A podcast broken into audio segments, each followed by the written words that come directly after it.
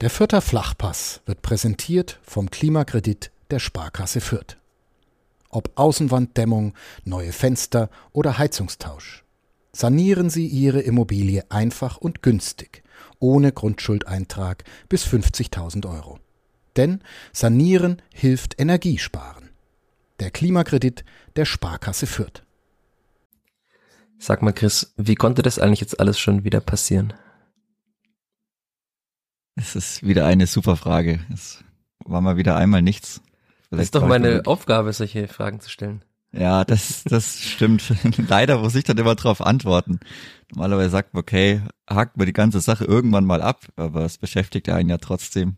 Aber ja, irgendwann mache ich mir wirklich mal einen Zusammenschnitt, den ich dann einfach abspielen lass mit einmal nichts, wie oft wir schon darüber gesprochen haben, dass es mal wieder nichts war. Diesmal waren es dann halt nicht, nicht schlechte 45 oder 60 Minuten, wie auch trotzdem noch häufiger zuvor, sondern einfach schlechte 90 plus. Und dann verliert man halt 2-0 in Rostock. 0 zu 2 beim FC Hansa hat das Klippert verloren. Beim FC Hansa Rostock, der, ich habe mir nochmal alles rausgeschrieben, seit September nicht mehr daheim gewonnen hatte, der zuletzt, du hast es in unserem Vorgespräch gesagt, dreimal drei Gegentore kassiert hat und verloren hat, der das schlechteste Rückrundenteam war und der auch in der Heimtabelle Tabellenletzter war. Und da hat dieses Klippert einfach mal 0 zu 2 verloren. Das ist, eigentlich sagt das ja schon alles aus. Klippert einfach einen Punkt machen und sagen, vielen Dank. Das war's mit dem Vierter Flachpass diese Woche.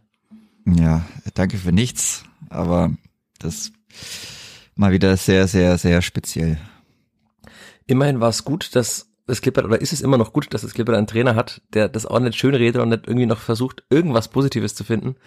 Weil Alexander Zornigers PK, wer sich nicht angeschaut hat, kann sich gerne nochmal anschauen. Ähm, auch die Artikel, die ich geschrieben habe und vielleicht noch schreiben werde dazu, sind auch, ja, doch relativ eindeutig. Und in dieser neuen Folge des Vierter Flachpass werden wir natürlich auch reden über dieses Spiel, auch wenn es uns schwer fällt. Du warst zumindest immerhin zu Hause, Chris. Ich war ja dort. noch ein bisschen schlimmer.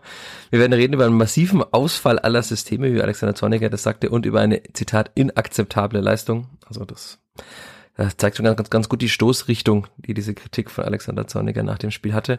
Ja, wir werden über alles reden, wie ihr es gewohnt seid, nach dem Jingle und nach der Werbung. Der vierte Flachpass wird präsentiert von der Sparkassen-App. Die macht dein Smartphone zur Sparkassenfiliale. Denn so einfach gehen heute Bankgeschäfte. Kostenlose App herunterladen, Zugangsdaten bei der Sparkasse Fürth beantragen und dann loslegen. Wann und wo du willst. Übrigens, die Sparkassen-App ist Testsieger bei Stiftung Warentest. Und zwar in allen Kategorien.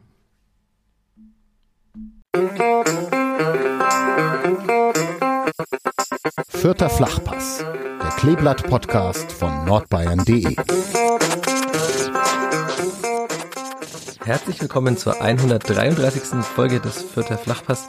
Wie in jeder Woche mit mir, Michael Fischer, der für dieses Fußballspiel tatsächlich 1300 Kilometer einmal quer durchs Land gefahren ist und sich viele Gedanken gemacht hat, ob das dann alles so viel Sinn macht und Sinn ergibt, damit wir die Sprachfetischisten auch ihren Beitrag bekommen. Ja, und mit Chris Sehm, der das alles richtig gemacht hat, der das Spiel zu Hause auf der Couch angeschaut hat und wahrscheinlich danach mhm. einfach ausgeschaltet hat, oder Chris? Ich glaube, wir haben auf die, also wir haben die Zusammenfassung nicht angeschaut. Es ging dann mit der Bundesliga weiter. Ja, ist, na, was will man dazu sagen? Ich habe mich äh, noch ein bisschen geärgert, dass ich nicht in der Halbzeit einfach in Ronhof rübergefahren bin. Bei dem guten Wetter. Die U23 gegen den, Bayern. Genau, gegen die Bayern-Amateure. Hätte sich schon auch gelohnt, wenn man den Live-Ticker so verfolgt. Ja, war Wollen wir erst über die U23 sprechen? Können wir machen, ja. Die haben 1-1 gespielt gegen FC Bayern München. Mit Was, Sidney Rebiger ja, und Walid Mamdi in der Startelf. Ja, mit Sidney Rebiger anscheinend und offensichtlich in absoluter Topform. Topform um, gleich. Ich habe es nicht gesehen, das Spiel. Ja, also wenn man es zumindest so liest, also äh, einen ordentlichen Schuss vor seinem Tor, dann Tor gemacht, dann noch einen Freistoß ans Aluminium gesetzt. Gibt schlechtere Arbeitsnachweise. Vielleicht hat man da ja mal einen, der dann die, einen der anderen Helden ersetzen kann in naher Zukunft. Ich würde drauf bauen, ich hoff's. Wenn es nicht passiert, weiß man aber auch, was dann Phase ist im Sommer. Du hast, äh, also du glaubst, dass es nur eine Vorbereitung ist für Sidney Rebinger, dass er endlich mal mehr spielt in der zweiten Liga. Kannst ich hoffe, er ist alle inständig. Hörer nochmal erklären. Ich hoffe, er ist inständig. Einige Spiele gemacht, ja. Ja, und auch also von den Scorern und so schaut das gar nicht so schlecht aus. dieses Jahr von Sidney Rebiger, abgesehen von der zweiten Bundesliga und den elf Minuten oder 13, ich weiß gar nicht, wie viel er mittlerweile hat. Ist bestimmt noch eine Eins vorne dran. Ja, auf jeden Fall ist eine Eins vorne dran. Das waren ja nur fünf beim Derby und dann nochmal, glaub, was war es, bei Maxi Dietz neun oder so. Also es ist ungefähr eine Viertelstunde in einer Saison bislang mit wahrscheinlich, ne, ich würde mal tippen, acht Ballkontakten. Muss man nochmal recherchieren Ja, vielleicht. Aber recht viel mehr werden es nicht gewesen sein. Nee, also da ist noch Luft nach oben. Und ich hoffe, dass da ein bisschen, ja, dass ein bisschen mit Leben noch ausgestaltet wird, dass er sich da jetzt ein bisschen eingegroovt hat, über die U23 auch in Spielpraxis äh, gekommen ist. Die Abläufe kennt er jetzt, auch in der ersten Mannschaft und von daher hoffe ich, dass er dann auch mal integriert wird, zumal er langen Vertrag hat, sehr, sehr jung ist, Top-Technik hat alles andere dann hoffentlich noch dazu kommt. Aber dafür müsste es halt mal zeigen dürfen. Ja, ich bin gespannt, weil Alexander Zorniger hat ja vor, glaube zwei Wochen gesagt, dass man mit dem einen oder anderen jetzt auch oder den einen oder anderen so weit gebracht hat, dass er vom Ego so ungefähr auch in der U23 spielt. Ich denke mal, das ist ja relativ klar, wer damit gemeint war. Also weil die anderen haben ja relativ oft gespielt dort auch schon. Also es kann eigentlich nicht nur um Sidney Rebiger oder auch Walid Mamdi gehandelt haben. Und entweder man lässt halt beide jetzt noch bis zum Saisonende in der U23 spielen oder zumindest bis die hoffentlich gerettet ist. Ist ja auch noch sehr eng. Also Hm. können trotzdem wieder Relegation spielen, direkt absteigen, wenn sie nicht. Aber Relegation ist immer noch ein, ein drohendes Szenario. Kann für Miko Pulule vielleicht auch wieder den, den Retter geben, wie in der vergangenen Saison. Aber ja, es, also ich glaube, um jetzt überzuleiten auch auf das eigentliche Thema dieses Podcasts, nämlich auf den Samstagnachmittag, den ich an der Ostsee verbracht habe, oder nahe der Ostsee, recht viel kaputt gemacht hätte jetzt wahrscheinlich ein Sidney Rebiger nach seiner Einwechslung auch nimmer. Wahrscheinlich eher nicht. Also, da, ja, viel schlechter geht's wahrscheinlich nicht. Also, das, ja, ich glaube nicht, dass er da noch viel hätte kaputt machen können. Individuelle, also individuelle Fehler gab's ja auch so genügend, aber auch, also, es war es eigentlich im Kollektiv auch wieder sehr schlecht. Ich War einfach ja. unangenehm anzuschauen, hat mir auch wirklich, das erste, was ich mir gedacht habe und auch unterm Spiel schon, das tut mir wirklich für alle leid, die da hochgefahren sind. Also natürlich Respekt an alle, die das gemacht haben, alle, die es, aber es hat mir so leid getan. Eigentlich mittlerweile kann man fast ein bisschen Schadensersatzstellungen, äh, vor, äh, ja, Schadensersatz fordern. Es ist sehr interessant, was das Kleeblatt da immer auswärts liefert und gerade am an diesem Samstag da in Rostock geliefert hat. Also wie man sowas erklären kann. Ist schwierig. Ja, ich glaube, es kann sich niemand erklären und das ist ja eigentlich das Schlimme. Also Ja, also das ist ja dann die Sache, da geht's eben an die grundsätzlichen Dinge und wenn es an die grundsätzlichen Dinge geht, dann ist es ganz, ganz schlecht. Also wenn du da teilweise Sachen absprechen musst, dann ist es schon das Schlimmste, was eigentlich passieren kann. Und mittlerweile ist es wahrscheinlich mal wieder soweit, dass es einfach da an Sachen fehlt. Die sind nicht die letzten Prozent, sondern, schon über zehn Prozent oder so äh, an Einstellung, Wille, Energie. Aber wie ist es denn erklärbar? ist Also so. wir haben ja auf Twitter eine, eine zumindest ähnliche äh, Wortmeldung von Jana Köhler bekommen. Die fragte, dass es, also sie ist, sagt sie als Laie, ähm, sagt sie, wirkt es beim Clippert immer so, dass halt man nicht mit 100 Prozent spielt, sondern eher mit 90. Ist wahrscheinlich auch äh, hochgegriffen noch die 90 in diesem Spiel. Also ich weiß nicht, was da war, was da los war bei diesem Spiel, aber weil eigentlich ist ja jeder, jeder Fußballer will gewinnen. Das ist egal, ob man in der A-Klasse spielt oder in der Bundesliga. Jeder Fußballer will sich zeigen. Jeder Fußballer spielt ja auch für sich, spielt auch für den Verein, der bei den meisten nur ein Arbeitgeber ist, aber trotzdem.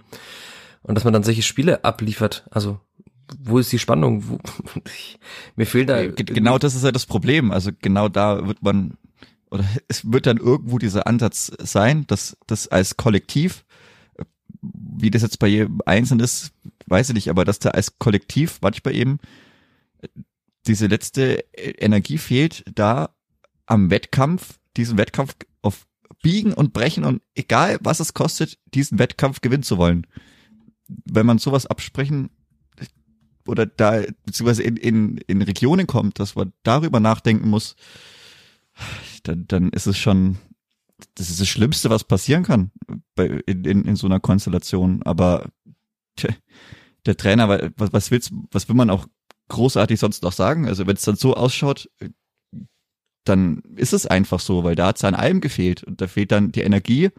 Und wenn die Energie fehlt, dann merkt man das, da kommt, man baut nie richtig Druck auf, es kommen gab ja keine Drangphase großartig, klar. Irgendwann hat Rostock dann gesagt, wenn sie mal, nachdem sie das Tor geschossen hatten, dann nehmt ihr mal den Ball, aber den Ball zu haben, nur um den Ball zu haben, bringt mir nicht großartig weiter. Also da muss ich schon auch versuchen, mich da durchzukombinieren, auch mal ein, zwei, drei Läufe machen, die halt ins Nix gehen. Aber wenn ich dann ein, zwei Leute mit mitnehme, dann öffne ich da wieder die Räume. Ich sehe es ähnlich wie der Trainer. Die Räume hat es dann schon teilweise auch gegeben, aber wenn ich die nicht bespiele und oder belauf, dann, also wo soll es herkommen? Soll ich, muss man dann zehn Fernschüsse probieren oder so? Ja, andere Mannschaften also, würden dann, ich habe so viele Ansatzpunkte zu deinen Worten jetzt schon, andere Mannschaften würden dann Tore vielleicht nach Standards machen. Der nächste bunte Punkt, den ich jetzt hier anspreche. Elf ja, Ecken hatte das Kleeblatt. Wollen wir noch über Ecken sprechen? Nichts passiert, also. Nichts passiert, ja. Elf Ecken nö. Nö, ich habe halt. nicht mitgezählt, wie viele wie tatsächlich äh, Julian Green und Osama Haddadi kurz ausgeführt haben und wo dann keinerlei Gefahr entstanden ist dadurch. Und also, auch ein, zwei wieder ohne Absprache. Also ich kann mich an eine Ecke erinnern, die kam von in, äh, Weißgrüner Spielrichtung von links, glaube ich, genau. Die wurde kurz ausgeführt und am Ende war sie irgendwo am Strafraum Eck am rechten Fuß von Luca Itter. Genau. Ja, herzlichen Glückwunsch, da klatsche ich dreimal und sag, was ist denn die ganze Woche lang passiert? Was ist die ganzen Monate lang passiert? Es muss doch jeder wissen, dass der mit dem rechten Fuß, äh, dass er da nichts damit anfangen kann. Und das ist wieder so eine Sache, die wir auch vor Wochen schon hatten. Wenn ich vorher weiß, was passieren soll, dann passiert das nicht.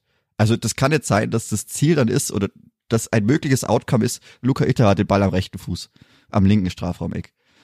Äh, also, weiß ich nicht, wie, ich weiß auch nicht, wie sowas passieren soll und, und wo man da ansetzt. Also mir tut auch das Trainerteam dann irgendwo leid. Aber also das Thema, ich hatte es ja schon mal angesprochen, warum das Clippert überhaupt kurz ausspielt, dann sagt Alexander Zorniger, finde ich auch äh, gerechtfertigt diese Aussage, dass man halt, wenn man weiß, dass in der Mitte einige große Gegner sind, Rostock definiert sich ja auch über diese Körpergröße, es war auch schön anzusehen oder auch unschön, wie Amindo Siebern wieder in Kopfballduelle musste, von denen halt einfach keins gew gewinnen konnte, das war ja vorher schon klar, sondern nicht jede Flanke in den Strafraum oder jede Ecke in den Strafraum reinschlägt, okay, aber wenn man sie kurz ausspielt, sollte man, wie du schon sagst, irgendeinen Plan haben. Und ich habe mit Rainer Wiedmeier schon öfter über dieses Thema gesprochen, der ja als Co-Trainer äh, verantwortlich ist für die Standardsituation und der wirkt auf mich nicht so, dass er den Spielern keinen Plan mitgibt und dann ist es einfach mangelhafte Ausführung. Also es kann natürlich sein, dass die Idee war, den Ball auf Luca Etas linken Fuß zu bekommen, aber dann sind wir auch wieder bei der Passqualität, die ja auch schon öfter mal bemäkelt wurde. Ja, auch das ist. Aber, aber selbst das, also auch da in der Entscheidungsfindung sieht es für mich nicht danach aus, als würden die genau wissen, was ist der dritte Schritt das, das kam bei mir nicht so rüber. Und ich kann mich noch eine andere Ecke, ich glaube, es war eine Ecke oder ein Freistoß, der dann von Julian Green relativ weit Richtung zweiten oder dann die, also es segelt dann am Fünfer wahrscheinlich raus, am, äh, am, vorbei am rechten Pfosten. Der kam gar nicht so schlecht, aber läuft halt keiner durch. Ja, also, ich erinnere mich. Ich kann mich an, eine Gegentor, an einige Gegentore erinnern, ich glaube unter anderem gegen die Bayern, wo du einfach sagst, okay, die laufen dann, laufen ein, zwei am zweiten Pfosten einfach im Rücken, die laufen halt durch und entweder ich krieg noch einen, einen Schlappen ran, bringen entweder aufs Tor oder und oder die Mitte oder ich, ich guck halt und gut, dreh dann wieder ab und dann war es halt nix. Also der Ball, der sieht dann halt doof aus, wenn er rausgeht, aber der kam durchaus so, wenn ich da drauf spekuliere, dass, dass da hätte was passieren können. Aber das hat ja auch in den Ansätzen dann gefehlt. Standardsituation wird auf jeden Fall beim Clipper wahrscheinlich jetzt nicht mehr die große äh, Waffe werden, äh, wenn wir so martialisch hier sprechen, im Schlussspurt der zweiten Liga würde ich mal von ausgehen. So, ich kann mir hier nicht viele Tore erinnern in der Rückrunde. Also eines hat der Karlsruhe SC mal selbst erzielt nach einem Standard, was ja dankenswerterweise, äh, glaube Tim Breithaupt war es, der es erzielt hat, aber ansonsten, mhm. wenn man in der Hinrunde hat man oft drüber gesprochen, dass Klippert fast nur nach Standards Tore schießt, unter anderem durch Damian Michalski, über den wir auch noch sprechen müssen später. Der steht ja auch bei null Toren der Rückrunde. Aber er kommt auch überhaupt nicht mehr in diese Zonen. Also entweder wird er von zu vielen geblockt oder die Bälle kommen auch falsch. Also er kommt ja auch fast gar nicht mehr zum Kopfball.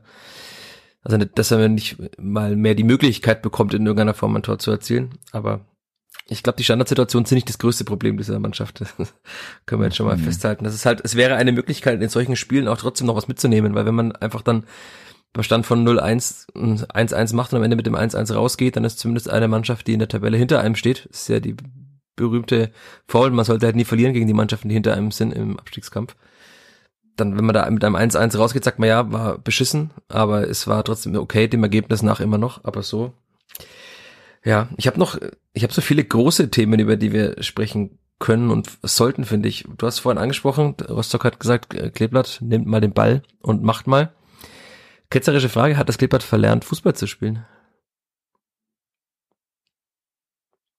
Schon irgendwo. Also man hatte 53 Prozent Ballbesitz, aber irgendwie da gar keine Lösung. Ne? Also das, das ist erschreckend. Ist schon öfter so. Also ja, die, das blitzt auch nicht mehr so häufig auf, dass da diese Kombination über fünf oder vier, fünf, sechs Stationen, das ist viel Stückwerk irgendwie. Das tut dann aber auch weh. Also wenn man weiß, wie dieser oder worauf dieser Kader ausgelegt ist, klar, da sind dann auch jetzt äh, Spieler weg, die man da vielleicht also vor der Saison in der Startaufstellung gesehen hätte. Aber äh, das ist dann schon sehr, sehr, sehr arg dürftig mit der Herangehensweise, wie die, wie dieser Kader geplant ist. Das Aber auch da, ich bin jetzt in der Dankenswert, eine Dankens, wie sagt man, ah, ich bin in der schönen Rolle, dich das fragen zu dürfen und das dann selbst beantworten zu müssen, denn ich könnte es nicht, aber erkennst du irgendwelche Muster im Ballbesitzspiel noch? Also es gab ja unter Stefan Leitl zum Beispiel schon klare Muster, wie man aufgebaut hat zum Beispiel, aber irgendwie, du sagst, es ist Stückwerk. Und mittlerweile seit Usama Haddadi auch wieder sehr viele, sehr fahrige, nicht gerade seriöse Spiele drin hat geht ja auch da über diese linke Seite, wenn er aufbaut und irgendwie nach vorne Branimir Gotha, Marco Jon über diese Seite sucht, ja auch nimmer viel. Und das war so das einzige Muster, das ich erkannt habe. Aber jetzt mhm. erkennst du irgendwelche Muster da drin noch? Es ist, ich, sehr unangenehm irgendwie, weil nicht so richtig, also hat es auch nicht irgendwelche festen Dreiecke, die sich da häufig lösen oder auch so diese Variabilität, die ein eben und ich habe, weil man es halt noch so präsent im Kopf hat, auch wenn es vielleicht unfair ist, aber im Aufstiegsjahr, wenn man das halt vergleicht, welchen Ansatz man da hatte und was man da spielen konnte, klar, auch mit anderen Leuten, aber also dieses Rauskombinieren auch in, in der Seite oder bis zur Grundlinie und zurücklegen, das pff, auch das flache Spiel, das klappt ja fast fast gar nicht mehr irgendwie. Klar, irgendwie ich auch ein bisschen bedingt vielleicht durch die Aufstellung wenn man, wenn man sonst dann mit der Raute das noch äh, oder mehr Spieler hätte, die dann so Achter, Zehner auch irgendwie das spielen wollen und die das forcieren. Und auch mit, klar, mit Harvard Nielsen und Branimir Gotha noch andere Stürmertypen hatte, je nachdem, wie Gotha jetzt spielt, ist dann auch ein Unterschied, ob dann halt Amedo Sieb und Ragnache davon drinstehen oder äh, Branimir Gotha und Harvard Nielsen. Von der Kombinationsfähigkeit oder von der Kombinationsspielfähigkeit, aber das ist man hat nicht mehr so, dass man sagt, okay, dieses, ich, ich weiß genau, was passiert oder es sieht immer ähnlich aus und dann schaut's gut aus.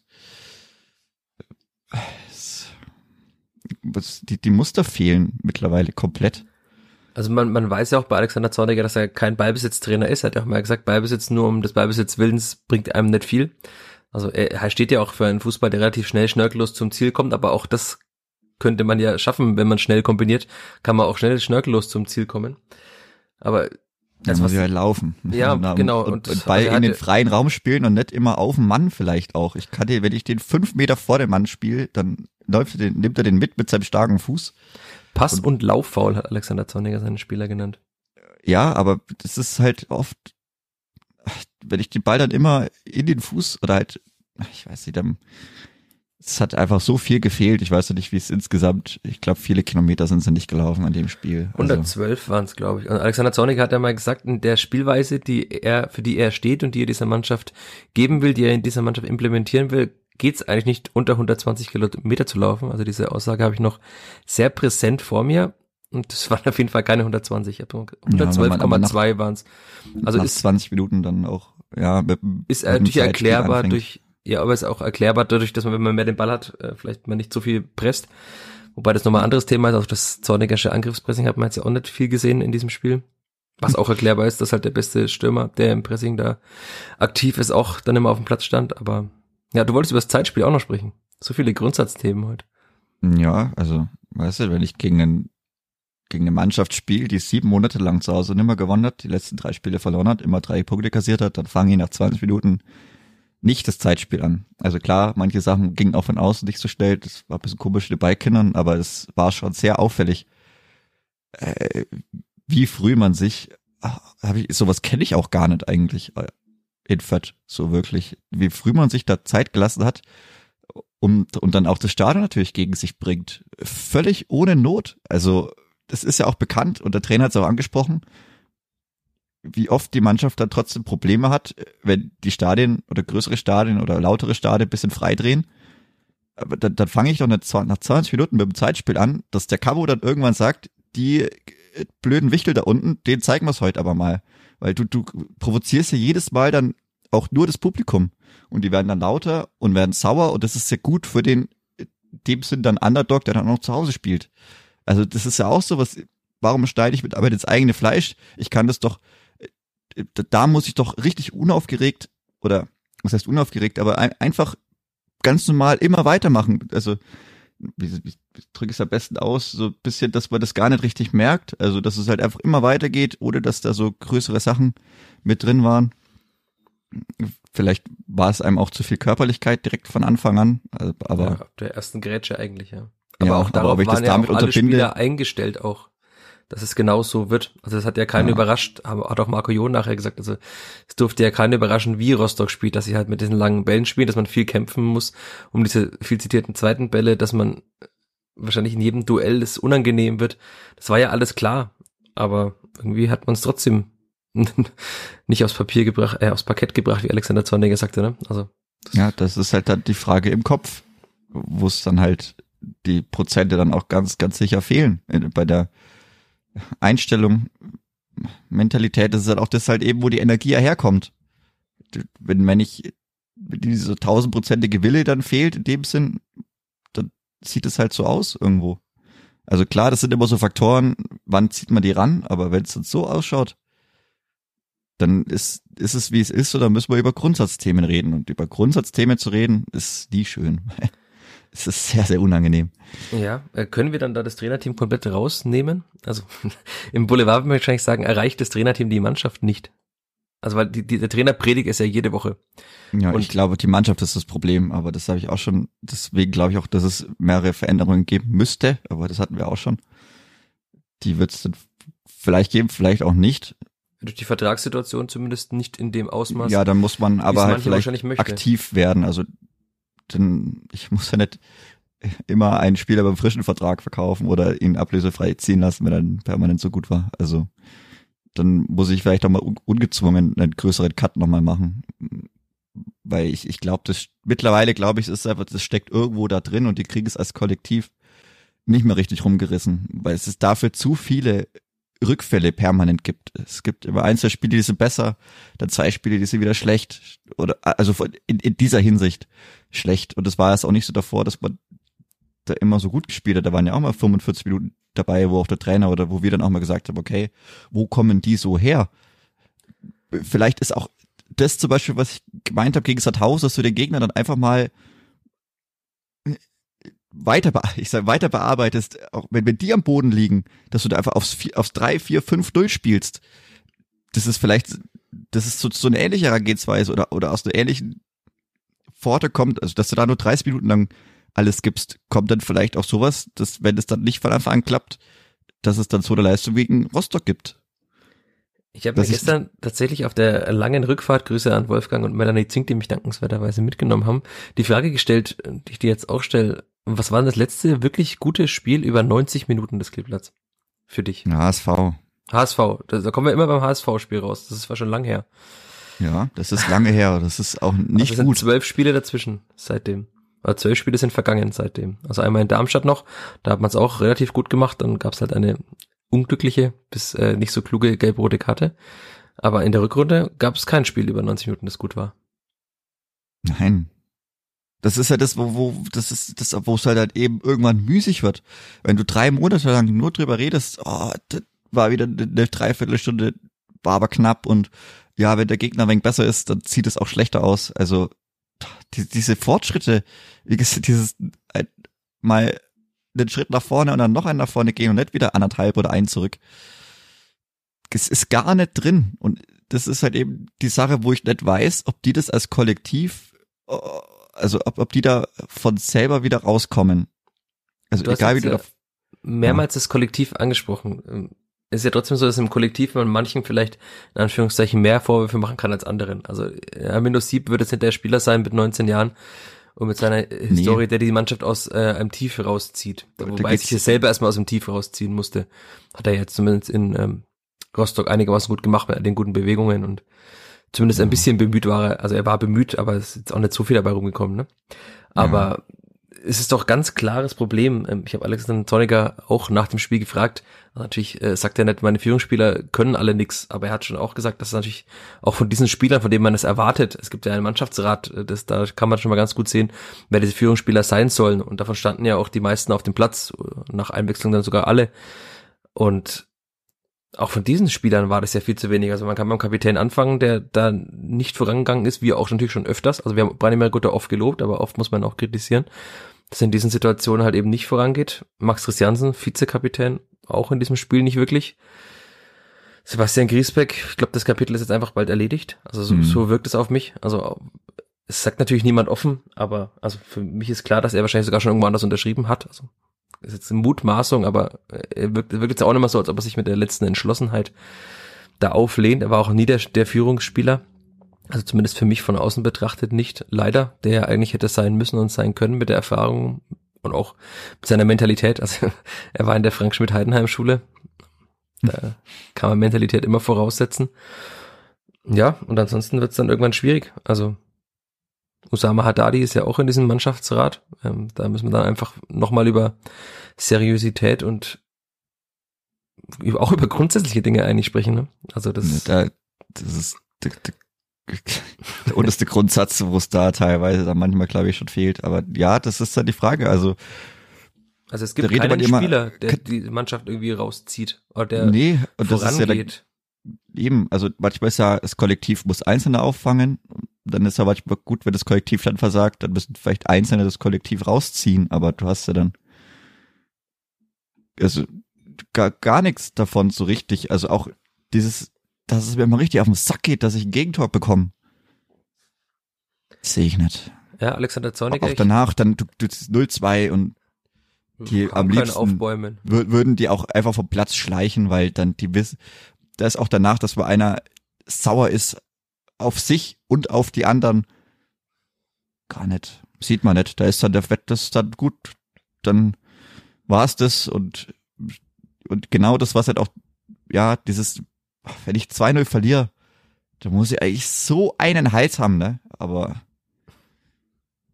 hat keiner einen Hals. Also den, da geht's allen gut. Ja, oberflächlich betrachtet, das ist natürlich jetzt eine sehr populistische Herangehensweise, aber es gab auch nur eine gelbe Karte fürs Kleeblatt, ne? Das war jetzt auch nicht so, dass sich da jetzt jemand dann mal mit einem Frustfaul, also das ist ja, das dann ist nicht gut. Ähm, am Ende fehlt dann jemand in einem wichtigen Spiel nochmal, aber auch das ist ja ein Zeichen, dass niemand irgendwie dann in Anführungszeichen über die Stränge geschlagen hat. Ich bin keiner, der sagt, man muss jetzt seinen Gegner wehtun und äh, spielen wie Hansa Rostock in der ersten ja, mein, Minute. Auflaufen lassen, das reicht ja schon. Ja, also, oder halt einfach mal, oder sich auch vielleicht für ein Meckern, weil man sich beim Schiedsrichter über irgendwas beschwert oder irgendwas, aber das war ja ein, ein lebloser Auftritt da am Ende. Es stand ja, es wird halt hingenommen. 0 also. zu 2 stand es nach 66 Minuten. Also da waren halt mindestens noch 25 Minuten zu spielen. Und äh, gegen einen Gegner, wie wir vorhin schon sagten, der drei Gegentore immer kassiert hat, der auch, ich glaube, der hatte die schwächste Offensive vor dem Spiel. Also noch schwächer als der erste FC Nürnberg, muss man auch erstmal schaffen. Und noch, sich noch, so aufzugeben. Ja. Also das noch, noch zumal man eigentlich, eigentlich müsste die Mannschaft ja wissen, dass sie seit August in jedem Spiel getroffen hat. Ja, auch diese schöne Serie. Das, das, das, das müsste dir ja eigentlich so eine Sicherheit geben in, in dir selbst, also auch nach, die, auch nach dem 0-1 oder davor und selbst danach, wenn du immer weißt, wir machen eigentlich mindestens das 1-2 machen wir immer. Das, das muss ich zumindest sehen. Ob es dann passiert, das, wissen wir nicht. Aber ich, ich muss das möchte ich zumindest sehen, dass ich, dass die Mannschaft von sich aus weiß oder das, eigentlich muss sie das, ich, ich verstehe es nicht, dass es da gar keinerlei Reaktion gibt, dass das offensichtlich nicht präsent ist oder man daraus sich keine Motivation holen kann, wie auch immer, aber dann hast du so einen Ausfall, wie es Alexander Zorniger beschrieben hat, einen Ausfall sämtlicher Systeme, dann kommt einmal nichts bei rum und jeder, der dann halt da oben an der Ostsee steht, der fragt sich, warum eigentlich. Aber ja, also die Führungsspieler, das ist leider halt auch so ein Thema, wenn man da immer wieder rum oder dabei rauskommt, ist es dann auch so eine Sache, wo es dann halt ist, ja, werden dies noch oder wachsen die da noch dahin oder muss ich eben ein paar Dinge ändern? Also man hat ja im Sommer zwei ganz klare Führungsspieler abgegeben, ähm, mit Paul Seguin und auch mit äh, Sascha Burchert. Ähm, das ist müßig zu sagen, die hätten, das wäre anders, wenn die jetzt dabei wären. Aber es waren zumindest Spieler mit einer gewissen Meinung, die auch äh, mal dazwischen gehauen haben. Das, oftmals ist es ja im Fußball so einfach, dass halt man auch mal diese, das Wirk die Wirkung nach außen nicht unterschätzen darf. Also was es für die Mannschaft bedeutet, auch für die Fans in einem Heimspiel bedeutet, vielleicht, wenn jemand dann mal bei einem Rückstand einfach mal dazwischen haut. Das gibt's ja alles einfach nicht. Und ich habe das Thema ja schon im Sommer mal angesprochen. Dann war es bei Marc Schneider war es dann so, dass er sagte, es gibt ja ganz viele Spieler, die Verantwortung übernehmen. Gut, das, dass das nicht funktioniert, das wissen wir ja jetzt mittlerweile. Aber man hat ja auch bei anderen Spielern gesagt, also man kann niemanden zwingen in diese Führungsrolle, aber man muss hineinwachsen. Aber siehst du irgendjemanden, der zumindest hineinwächst in diese Rolle? Also ich nicht. Nein, das, das meine ich ja auch. Deswegen wird ja, es wahrscheinlich Ansätzen gibt es ja auch nicht, ne? Nein, also es wird eher weniger über die Zeit auch gefühlt. Also dieses, ach ja, dieses Verantwortung äh, wegschieben von sich selbst. Das ist ja keiner, dass der sie mal eben, was ich dann auch meine, halt auch mal über sich selber mal tierisch aufregen. Auch nach außen mal zeigen, ey, das geht mir jetzt gegen einen Strich, wie das gerade läuft. Also mir selber das zu zeigen und nach außen meiner Mannschaft und den Fans und dem Trainer das dabei zu zeigen. Ich finde, mir geht es jetzt übel auf den Sack, dass wir das 2-0 kassiert haben. Ich, ich könnte ausrasten aber alle außenrum rasten nur aus, aber die auf dem Feld eben nicht. Und das ist nicht gut. Weil, weil dann sieht's eben so aus, kommt nichts mehr. Das war's dann. Haupt gesenkt, ja, schade, beim nächsten Mal vielleicht. Aber da noch so viel Zeit ist, und das verstehe ich nicht, aber das ist eben halt, da fehlen dann auch die, die Impulsgeber eben. Und dann versteht man vielleicht, oder daraus kann man vielleicht auch ableiten, warum da nichts passiert. Weil es eben nicht mal diesen Funken gibt, der sich dann verbreiten kann. Und den kann ich nicht immer von außen einfordern. Der muss dann auch ganz klar von innen kommen, weil das ist äh, für ein funktionierendes Gebilde muss, muss brauche ich ja da Kräfte von innen raus auch. Also sonst, wie gesagt, sonst sieht es halt dann so aus, wie es aussah. Und das ist äh, sehr ernüchternd, dass es aber immer wieder dann so ausschaut. Und das auch so periodisch wiederkommt von so richtig schlechten Phasen. Wo du auch meinst, okay, das, das muss jetzt einmal wirklich schlecht gewesen sein und dann kriege ich auf den Sack, auch in der Woche und dann muss das ja auch mal reichen. Also. Ich streue noch mal ein Zitat von Alexander Zorniger. Es gibt so viele Zitate, die ich einstreuen könnte, aber er hat ja zum Beispiel gesagt, äh, ihm kommt die Galle hoch, wenn die äh, heimischen Fans singen, äh, oh, wie ist das schön in einem Stadion, wo anscheinend die Menschen nicht so oft dieses Lied singen dürfen, wenn sie es dann schon mal singen, bei einem 2 zu 0 gegen die Spielvereinigung. Und er hat ja auch gesagt, äh, er glaubt, dass das in der heutigen Generation bei vielen, oder bei den, bei vielen Spielern nicht der Fall ist. Ist es dann so einfach zu sagen, das ist ein Generationenproblem? Weil es gibt ja auch, oder hat die, das Clipper die falschen Spieler aus dieser Generation, die das vielleicht einfach nicht stört. Also bei anderen Vereinen gibt es ja, ja doch also auch, mich äh, stört's ja auch. Also, Spieler. Du bist ja so alt wie die äh, ja, also meisten Spieler. Da, daran liegt's jetzt nicht. Also das glaube ich nicht, dass es in der Hinsicht dann vielleicht die falschen Spieler und oder halt dann zu wenig von eben diesem, wo es dann, dass man dann auch mal persönlich nimmt, dass man sagt, und ja, wie gesagt, man muss dann nicht noch einen umsetzen, aber dann mal einen schubsen oder hey oder irgendwas, aber da kommt ja nix. Also das ist ja eben, das schlägt ja in die gleiche Kerbe, wo ich meine. Also das, dieses, das ist einem übel auf den Sack geht, dass man das unbedingt umbiegen möchte. Also von sich als Einzelner und aber auch, dass man da die Mannschaft mitnehmen möchte. Okay, wir geben jetzt nochmal alles, was dabei rumkommt. Wie gesagt, ob jetzt noch einer reinfällt oder nicht. Aber ich muss es zumindest sehen, weil dann habe ich nämlich auch eine, die Reaktion danach ist ja dann ganz anders. Da würden wir ja auch ganz anders sprechen. Aber dass danach eben nichts mehr kommt, das ist ja das, was einem dann äh, die größeren Sorgen noch bereitet.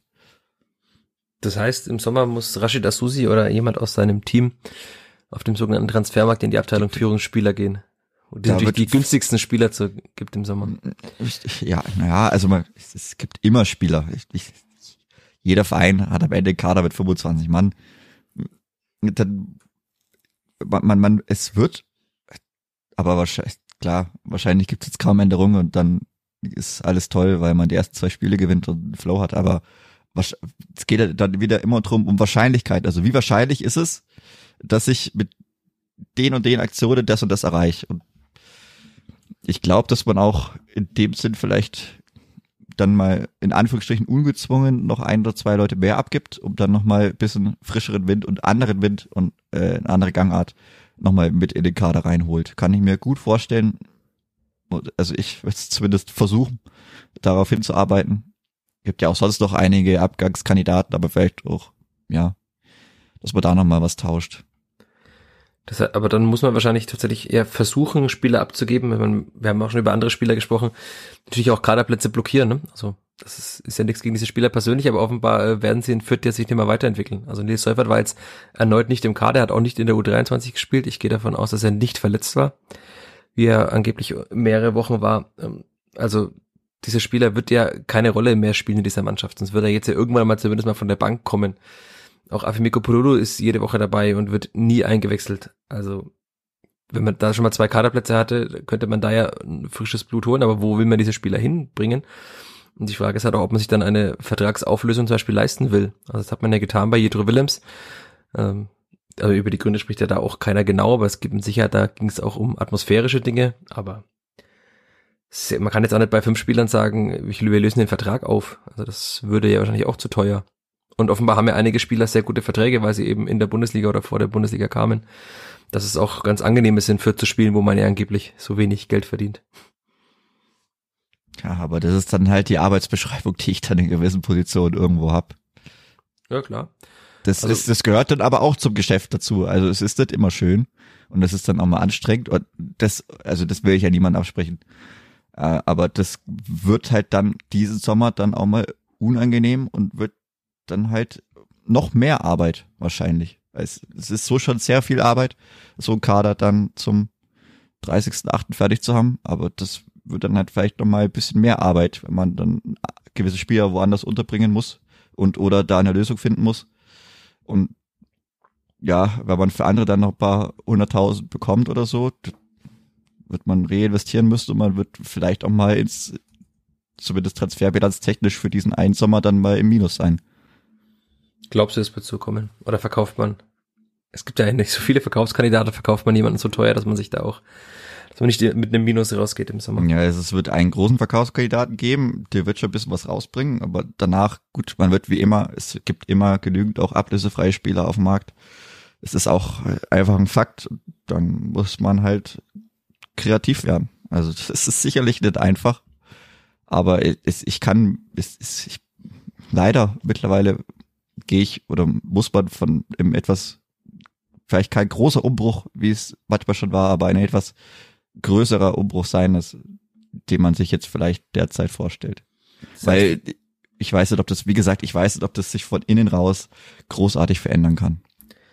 Aber es war ja schon so, dass man eigentlich darauf gesetzt hat, dass man, also am Anfang hieß es diese Saison, man muss erstmal ankommen in dieser Liga und dann denkt man sich ja, okay, dann irgendwann kommt man an und dann schafft man den Ligaverbleib relativ souverän und dann kann man im Jahr dann, danach darauf aufbauen. Aber wahrscheinlich war dann dieses Jahr einfach ein viel zitiertes Übergangsjahr vielleicht sogar, oder? Mit dem Ankommen. Also weil es ist nicht so, dass man sagt, man ist jetzt an einem Punkt, aus dem man sich noch ein bisschen verbessert und dann spielt man wieder oben mit in der Tabelle. Also das haben wir ja auch schon gedacht nach einigen Spielen. Es gibt ja diese so kurz mal aufflackernden Lichtblicke, aber es wird wahrscheinlich nochmal wieder das ist eben das, ja, bei grundsätzlichen was, Dingen an beginnen müssen im nächsten Jahr ja, das ist eben das, was mir halt fehlt. Also diese, diese Grund, wie gesagt, diese, ich habe jetzt den einen Schritt gemacht und im nächsten Schritt oder nächsten Jahr kann ich den Schritt gehen. Das sehe ich eben nicht, weil, weil diese, die Substanz viel zu, dieses viel, viel zu schwabbelig. Also ich, ich sehe diese Grundsubstanz, wo ich sage, okay, ich bin jetzt auf Platz so und so, wenn ich jetzt vielleicht noch den äh, einen Stürmer finde oder einen, der mir vielleicht, dass ich das ein oder andere Gegentor nicht äh, kriege, dann kann ich mit dem Kader sagen, okay, ich, ich kann mir das, ich stelle mir das so und so vor, wie das einigermaßen abläuft. Klar, das ist immer sehr, sehr relativ, aber dass ich sage, okay, ich habe jetzt noch die zwei, drei Stellschrauben, wenn ich da noch einen krieg, oder wenn die sich noch weiter einspielen, dann kann ich mir das sehr gut vorstellen, dass es öfters die und diese Leistung gibt aus den Spielen insgesamt. Aber man fängt ja gefühlt alle drei Wochen von neuem wieder an, weil es halt eben auch von den guten Dingen zu wenige Minuten sind trotzdem noch, meiner Meinung nach. Also selbst, man hat ja viele Punkte geholt, aber das ist auch was, was der Trainer auch schon immer wieder angesprochen hat. Es gibt zu viele total Ausfallhalbzeiten und auch bei den Punkten zu viele Halbzeiten, wo man sich einfach fragt, okay, was ist da wieder passiert? Also, von daher sehe ich, das Fundament leider nicht so stark, dass man sagen könnte, äh, ich baue da oder ich kann, ich habe das sehr solide und kann darauf was draufsetzen, sondern man muss vielleicht eher äh, nochmal am Fundament arbeiten. Das heißt, Grundsatz arbeiten den ganzen Sommer über wieder. Kann ich mir gut, le leider gut vorstellen. Man, man spricht Weil ja gerne davon. diese, diese, diese, wie gesagt, man, man, sieht ja auch nicht auf dem Platz eine gewisse Führungsstruktur, um die ich das alles aufbauen kann. Oder eben, wenn wir dann schon von, ja, Fundament reden oder so, Stützpfeiler. Die, die, die, das wirklich auf in 80 Prozent der Spiele richtig solide immer durchbringen. Dann auch die, die, mir tut das auch so leid jedes Mal mit Haddadi, weil man jeder weiß, was er könnte. Aber das hatten wir ja auch schon, dass es, es kann nur ein Kopfproblem sein. Also weil er Ja. kann es, er kann es vielleicht nicht so konstant abrufen, wie man es erwarten könnte von einem Profifußballer. Sagt der Alexander Zorniger ja auch, wenn er viele Dinge nochmal um 5% oder 10% Punkte besser machen würde, dann würde er nicht bei der Spielvereinigung spielen. Aber das sind ja ganz ist klar Kopfdinge. Also dass du in der Anfangsphase dieses Spiels hat er den Ball mal auf Luca Itter gespielt, das waren fünf Meter, das, sechs ja, Meter vielleicht. Einfach ins Aus am, Zwei Meter vorbei. äh, am rechten Fuß auch noch vorbei. Also der wäre Ja. ja auf den rechten Fuß auch noch gekommen. In einer, in einer stehenden Situation. Also Ja. das war ja auch nichts, dass du sagst, der läuft. Nee. Also wir wir so- sollten jetzt auch nicht auf einzelne Spieler zu sehr drauf Nein, das war ja auch nur ein, ein Beispiel von für oder von Fundamenten, von denen man sich vielleicht mehr hofft. So, deswegen, ja, ich habe also das, über dieses Thema aber dann versucht noch mit Alexander Zorniger nach dem Spiel zu sprechen, zumindest äh, von diesem großen Ganzen auf ein bisschen kleineres äh, zu kommen. Also weil ich finde, die Dreierkette wurde oft gelobt in der Hinrunde. Vor allem nach diesen 3 zu 0 Spielen, die man ja, also dreimal 1 zu 0, hieß oft, dass die Dreierkette sehr viel Sicherheit gegeben hat, ähm, die auch alles wegverteidigt hat, auch gegen Spieler wie Glatzel. Und mittlerweile muss man halt sagen, dass diese Dreierkette einfach auch ein Problem der Spielvereinigung ist. Also allein, dass man ständig, also dass jetzt man eine wechselnde Besetzung immer wieder hat, die ist ja auch nicht mehr fest wie in der Hinrunde. Jeder hat seine eigenen Leistungsschwankungen. Usama Haddadi hat jede Woche irgendwelche Ausfälle drin. Ähm, Sebastian Griesbeck hat jetzt auch nicht sonderlich viel äh, für sich geworben mit diesem Auftritt. Gideon Jung hat äh, schon viel zu viele Gideon Jung Momente gehabt in dieser Saison. Also man kriegt da ja auch keinerlei Struktur von hinten heraus rein und das kann ich mir schon vorstellen, dass das natürlich auch verunsichert, wenn du halt immer weißt, okay, wenn der Ball mal durch ist, da hinten ist halt auch äh, einfach keine Mauer mehr, die alles wegverteidigt, sondern da ist halt dann auch mal, also mir ist dieses 0 zu 2 noch in Rostock so vor Augen von Damian Michalski. Ich weiß nicht, was er da macht. Also es ist so klar, dass Brügger diesen Haken schlägt und rechts an ihm vorbeigeht und er trotzdem lässt er sich da austanzen. Also das ist das ist ein großes Problem. Und auch Zorniger hat gesagt, also diese Leistungsschwankungen natürlich der ganzen Mannschaft, aber auch in der Dreikette, die sind sehr bedenklich. Also es sind ja auch alles Spieler, die jetzt nicht 19 Jahre alt sind. Also wenn da jetzt Walid Mamdi und Usama hat äh, und Oliver Fobasam spielen würden in dieser Dreierkette, dann könnte man das in irgendeiner Form erklären. Aber das sind ja alle Spieler, die der jüngste Damian Michalski ist 24 und der älteste ist halt äh, 31. Also Hm. Das sind eigentlich Spieler, von denen man eine gewisse Konstanz in der Leistung erwarten könnte oder können sollte. Und das passiert ja auch überhaupt nicht. ja, das ist, gerade in der Abwehr ist ja sowieso, oder Defensivleute, defensives Zentrum ist sowieso eine ganz heikle Position. Klar, wenn der Zehner halt vorne dreimal einen Ball verliert, aus drei Situationen, ist auch kacke, aber wenn halt hinten einer Was in Fehler dem macht. Spiel öfter mal passiert ist. Ja, aber, aber wenn halt hinten immer ein oder zwei große Fehler passieren, dann ist es halt oft so, dass dann das Gegentor kommt. Deswegen haben die auch andere Arbeitsbeschreibungen, andere Typbeschreibungen. Weiß wer, dass halt die in der Innenverteidigung sind ein bisschen andere Leute als vorne. Aber das ist auch so eine Sache. Und das ist dann wieder, wo, wo wir bei fest, also Fundamenten und Struktur im, im Spiel dann wieder sind. Wenn das von hinten raus schon nicht klappt, wenn man nicht mal sagt, okay, ich muss nur über das vorderste Drittel reden, sondern ich habe irgendwie in jedem Drittel dann mittlerweile Probleme. Oder, oder ich, ich komme vielleicht nicht so ins letzte Drittel, weil ich, weil es mir im ersten Drittel schon zu lange dauert oder ich zu viele Ungenauigkeiten habe oder da immer mal schwimme. Ja, das ist ja noch ein Ja. weiteres, äh, in Anführungszeichen, Problem, wenn wir vorhin über dieses Fußballspielen sprechen, dass halt auch die viel zitierte Passqualität, wenn nicht Osama Haddadi diese Bälle spielt, halt einfach nicht gut genug ist. Also das ist sowohl bei Griesbeck als auch bei Michalski nicht der Fall, bei Gideon Jung schon immer mal wieder, aber da gibt's auch viele komische Aktionen, wie ich schon sagte.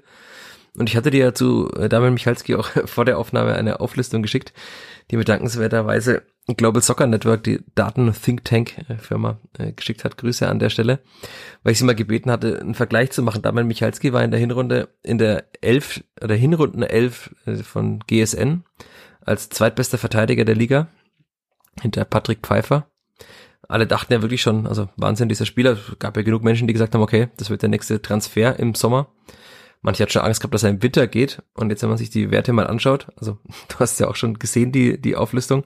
Erfolgreiche Tacklings in der Hinrunde im Prozent 91, in der Rückrunde 40,09. Also das ist schon ein krasser Abfall nach unten. Oder auch Fehler, die zu Gegentoren führen pro 90 Minuten von 0,09 in der Hinrunde auf 0,29. Also 0,3 Fehler, die zu Gegentoren führen pro 90 Minuten das untermauert diese Unsicherheit, die er halt auch ausstrahlt. Und Alexander Zorniger hat auch gesagt, dass man schon sieht, wenn Damian Michalski isoliert wird aus dieser Dreierkette, was natürlich Gegner irgendwann auch merken, also die Analysten sind ja auch kluge Menschen, die sehen das ja auch, dass es dann immer zu Problemen führt. Also das Laufduell haben wir vergangene Woche angesprochen, vor dem Regensburger Tor, jetzt wieder, also beim 0 zu 1 war er gegen, war glaube ich auch gegen Brügger, oder? Der den Ball dann nach diesem langen Ball festgemacht hat. Und dann auch vor dem 0-2. Also ja. das waren ja alles Abwehr. Es war, es waren keine krassen Angriffe von Rostock, aber es war halt einfach ein Abwehrverhalten, das so nicht geht auf dem Niveau. Und ja, es ist dann auch traurig zu sehen, dass der vermeintlich stabilste Innenverteidiger halt dann auch, der ist da dann so stark abbaut im Laufe der Saison. Mhm. Wobei es ja auch krass ist, also er hat ja, es ist sehr interessant, er hat in der Vorrunde ein Tackling pro 90 Minuten und hat eben da, also die Tacklings erfolgreich pro 90 Minuten 0,91. Jetzt sind die erfolgreichen Tactics pro 90 Minuten genau gleich geblieben. Es sind immer noch 0,91, aber er muss jetzt halt in 2,27 Tacklings pro Spiel rein. Also alle Tacklings, die er mehr hat, kommt, verliert ja. er im, im ja. Vergleich zur Hinrunde. Es ist schon, das ist brutal. Also ja, die gerade die Quote, also von 91 Prozent auf 40. Schon erschreckend. Und was irgendwo. ja noch dazu kommt, ist, dass wir ihn ja auch, oder er auch viel gelobt wurde aufgrund seiner Torgefahr. Also das waren ja vier Tore in der Hinrunde davon drei per Kopf. Und da steht einfach jetzt eine große Null. Also haben wir ja vorhin schon gehabt, dass er auch gar nicht mehr zum Kopfball kommt. Ja, man sieht oft, dass er weggeblockt wird, aber auch die Laufwege stimmen dann immer. Man, die Ecken kommen teilweise gar nicht mal so schlecht. Also vereinzelte, wenn sie mal direkt kommen, kommen gar nicht so schlecht. Aber es kommt auch keiner in diesen Raum rein. Und ja, an diesem Sonntag, in dem wir jetzt hier aufnehmen, habe ich ja wieder ein bisschen zweite Bundesliga geschaut. Heidenheim nach, glaube 71 Sekunden. Ja, Ecke auf den ersten Pfosten, Kopfball, Tor. Es ist so einfach, äh, Spiele zu gewinnen, wenn man halt dann schon nach äh, einer zweiten Minute schon einzelne führt. Für eine Standardsituation. Ich, in Anführungszeichen, freue mich schon auf Freitag. Also da wird es wahrscheinlich wieder vorgeführt, wie das auch passieren kann. Und das ist schon sehr bitter. Ja, ja wobei Heidenheim auswärts, wenn man da ein bisschen anfängt zu spielen. Naja, aber ne, das Kleeblatt, wenn es sein Heimgesicht zeigt, okay. Wenn es das Heimgesicht manche Halbzeiten zeigt, pff, könnte schwierig werden.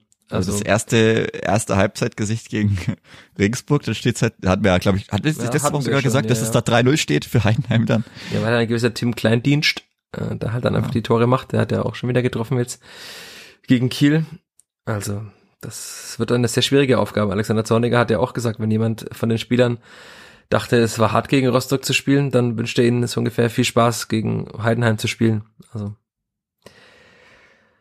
es wird nochmal die nächste Herausforderung. Ich habe ja vor diesem Spiel in Rostock von einer Reifeprüfung äh, geschrieben, weil das oh für die Spieler, also weil der Zorniger genau sagte, das sind viele Dinge, die Rostock mitbringt, die dem Kleeblatt viele Probleme bereitet haben. Das wurde zumal offensichtlich in Rostock.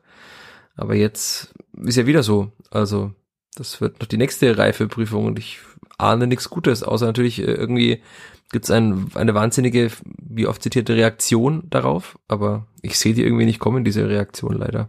Ja, also man könnte sich ja jetzt wieder Mut und Selbstvertrauen schnappen aus diesen, aus der Heimbilanz.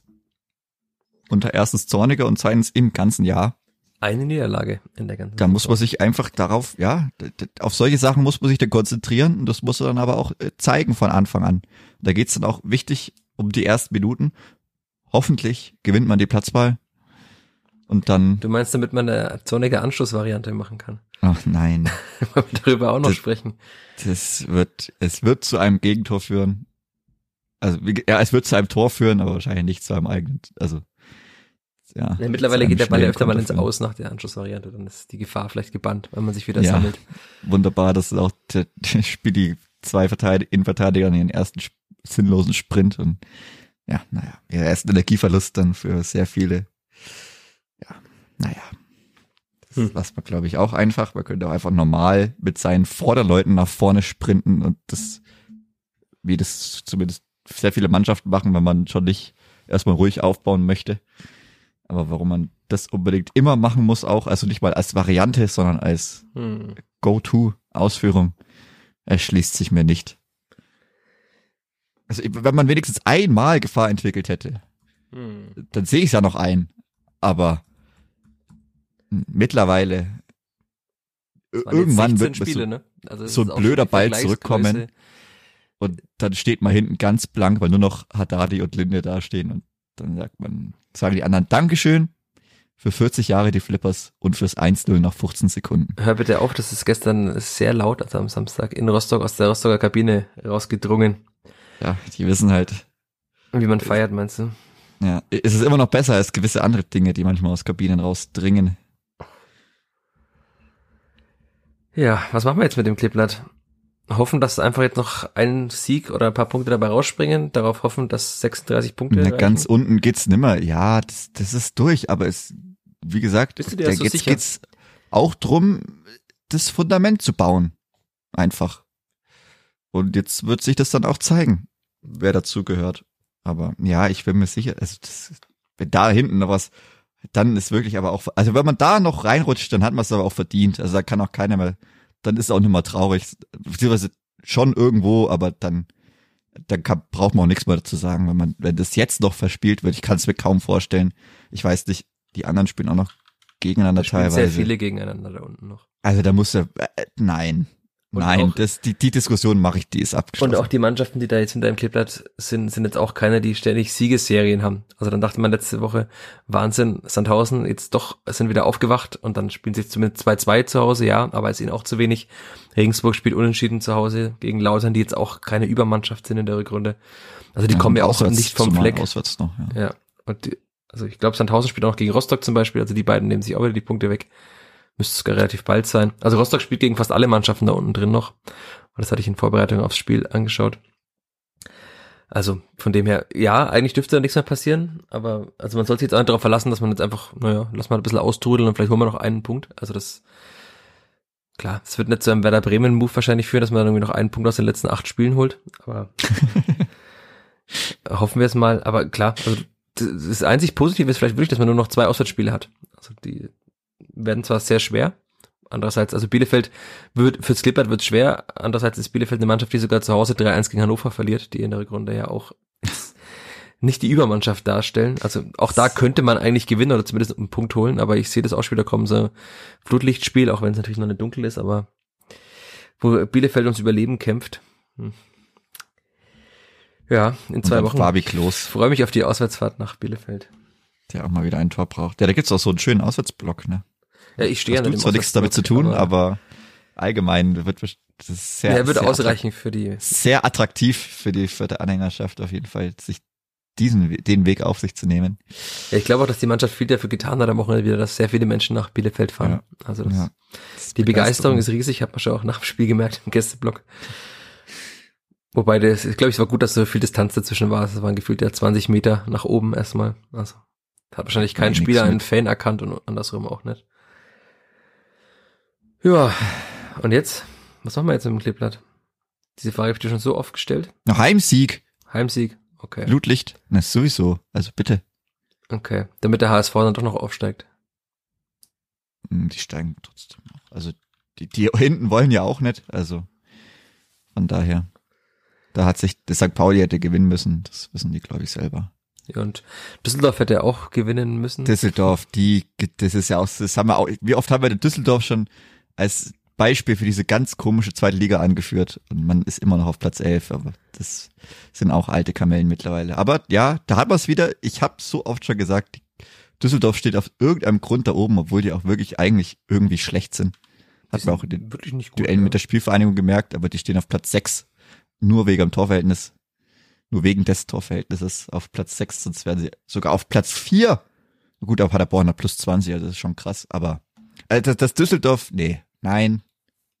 Diese, Es- wir hatten dieses, Die dieses Jahr dieser zweiten Liga, Ja, einfach safe. Also da wird nichts Ja, nicht mehr die viel oberen drei, wie gesagt, die haben es auch verdient, die haben das gut gemacht übers ganze Jahr, aber was danach kommt, ist, dass man, wo man selber sich da einfinden muss, bei dem, gut, Paderborn auch immer wieder gut, aber oft auch so ganz komische Phasen dabei. Also die ersten vier, okay, aber äh, dass man, nee, also in diesem Jahr, in dieser zweiten Liga da irgendwo auf Platz 11 steht. Also ich würde Sagt mittlerweile eigentlich Platz auch wieder 11 alles. Das ist- ich würde Platz 11 unterschreiben mittlerweile, weil es, also dieser Auftritt gestern war so desillusionierend und ernüchternd. Also klar, wahrscheinlich straft die Mannschaft mich und uns jetzt Lügen und gewinnt einfach alle drei Heimspiele noch. Das kann ja auch passieren, aber Ja, zu Hause, das nicht. das ist, da muss man sich einfach drauf besinnen. Und dann wieder von Anfang an da sein. Gut, war man jetzt gegen Regensburg nicht unbedingt, aber das wird wahrscheinlich gegen Heidenheim wichtig. Wobei, wie gesagt, ich habe Heidenheim, okay, war in, Kaisers, äh, in Kaiserslautern, aber die hatten da auch, das war insgesamt ein sehr komisches Spiel, sehr Zweikampf betont, nicht viel passiert, aber Heidenheim auswärts ist, glaube ich, machbar. Also selber daheim. Also, dann sagen wir, das Klippert gewinnt gegen den ersten FC Heidenheim. Wir sparen uns, glaube ich, eine Aufstellung, oder? Alexander Zornig hat auch gesagt, er muss erst mal schauen unter der Woche. Wer sich da im Training ist dabei. empfiehlt. Ja, ich würde jetzt nicht damit unterschreiben, aber vielleicht empfiehlt er sich ja im Training. Übernächste Woche, im nächsten Heimspiel dann. Äh, gegen Braunschweig. Ja, Ja, die kann man auch. 13. Gegen die könnte ich sogar, wobei, kleiner Ferrei, so der, wie heißt der, dieser, der Blonde, so, die sind haben ein paar kleine auch, also klar, die Abwehr, aber hat er jetzt in seiner Position nicht so viel damit zu tun. Würde, glaube ich, liegen. Also ich, ich, ich würde es sehen. Das könnte man ausprobieren gegen, gegen Braunschweig. Also, ihr habt es zuerst gehört. Und wenn er aber gar nicht mehr spielt, Braunschweig, okay. Dann wisst ihr auch, was im Sommer passiert. Ich glaube, da muss ich auch nicht mehr sagen, aber ich fänd's Äh, traurig, ich finde das auch sehr traurig. Also wenn man ich will nicht wieder Bezug nehmen auf Test, auf äh, Testspiele, aber also man hat gesehen, dass er da mithalten kann. Klar gibt's noch gewisse Probleme, aber auch andere Spieler haben gewisse Probleme, wie wir in der Ja, letzten äh, Stunde ja. besprochen haben. Ja, gerade gerade aus, aus gerade aus dieser Sparte bin ich auch der Meinung, also wenn er jetzt da nicht spielt, dann sagt es alles. Aber ja, ja, wir hatten's, wir brauchen es nicht mal wiederholen. Sidney Rebiger start, oder wird einige Minuten gegen Braunschweig bekommen. 60 von Beginn an. So, Boah, da wette ich, wette ich dagegen, aber wir okay. wetten ja nicht um irgendwelche Sachen. Nee, Ich glaube, dass er nimmer viel spielt in der Saison. Leider. leider, leider. Leider. Und leider, leider, ist so ein gutes Schlusswort. Leider, leider haben wir dieses Spiel gesehen. Leider, leider war ich in Rostock. Leider war ich nicht im Bornhof. Ich hätte in der Halbzeit einfach, ich, ich hätte es tun sollen. Tja, Aber macht man natürlich nicht, ne? war ja noch alles drin in der Warum Halbzeit, ne? eigentlich? War ja alles drin in der Halbzeit. Aber, ja, aber warum macht man das eigentlich nicht? Kacke. Aber die U23 spielt am Samstag nach dem Heidenheim-Spiel, dafür können wir wieder Werbung machen, nachdem das ja zuletzt äh, funktioniert hat.